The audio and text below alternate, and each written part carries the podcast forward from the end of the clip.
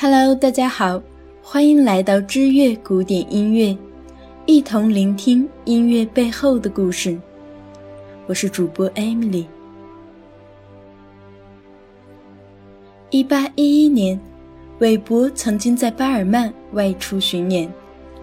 一天，他忽然间发现了作家阿贝尔写的德国鬼故事集，兴致大起，认真读着。这部鬼故事集里有一篇叫《魔弹射手》，内容十分有趣，于是他产生了将其改编成歌剧的想法。只是当时自己正着手一部管弦乐协奏曲的创作，只能把这个念头暂时放一边，没能立即实现。一八一六年十二月，德勒斯登歌剧院邀请韦伯去担任指挥。他答应前往。到那里之后，他发现只有自己是德国人，为此十分不甘心。当时意大利歌剧占据统治地位。这时，韦伯脑海中萌生了创作一部德语歌剧的念头。那个几年前读过的故事《魔弹射手》再次映入眼帘。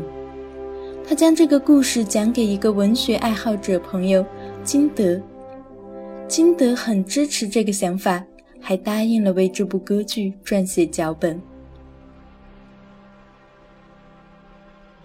一八一七年三月，剧本编写完成，这个故事题材直接取自欧洲古代的民间传说——黑猎人。歌剧的主题思想是描写善与恶的斗争。最后，善良战胜了魔鬼。故事更改大致就是：年轻的猎人马克思和守灵人的女儿雅加特相爱。守灵人父亲考虑到自己年迈，而且看中了这个性格勇敢、为人正直的年轻人，就向公爵提出，请允许马克思接替自己。公爵同意了他的请求，但是按照规定。新的守灵人必须在射击比赛中获胜，才有资格。守灵人为此很担心，他对马克思说：“你需要赢得比赛，才能娶我女儿。”不幸的是，马克思在预赛中就败了，他不禁忧心忡忡。此时，一个叫卡斯巴的放荡青年跟他说了许多安慰的话。并用花言巧语骗马克思去恶魔常出没的狼谷，取得百发百中的魔弹。卡巴斯这么做是为了除掉情敌，他早就打雅加特的主意了。可怜的马克思听信了卡斯巴的谎言，经过重重困难，到达狼谷，取到魔弹。第二天比赛时，马克思六十颗子弹。弹无虚发。当还剩最后一颗时，公爵指着一只白鸽，命令他射击。猎人瞄准，正要开枪，突然听到一声喊叫：“不要开枪！”原来这只白鸽正是雅加特。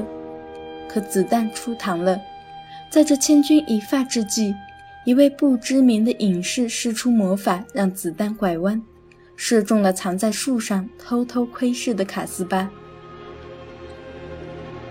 公爵查明前因后果，当场宽恕了马克思，同意他接替守灵人的职位。马克思终于能和爱人在一起了。这部新编的歌剧脚本，韦伯十分满意，一接手就开始谱曲工作。韦伯从小对德国民间音乐非常熟悉，他将很多德国的民间音乐元素运用到这部歌剧中，最终使得这部歌剧凭借不同的样式，成为第一部德国浪漫主义歌剧。它就是《魔弹射手》。也许很多人对这首曲子不熟悉，但一旦接触，就会深深爱上。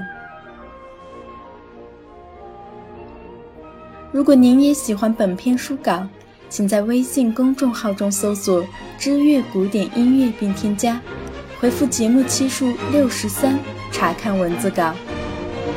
感谢你听到我，下期节目我们不见不散。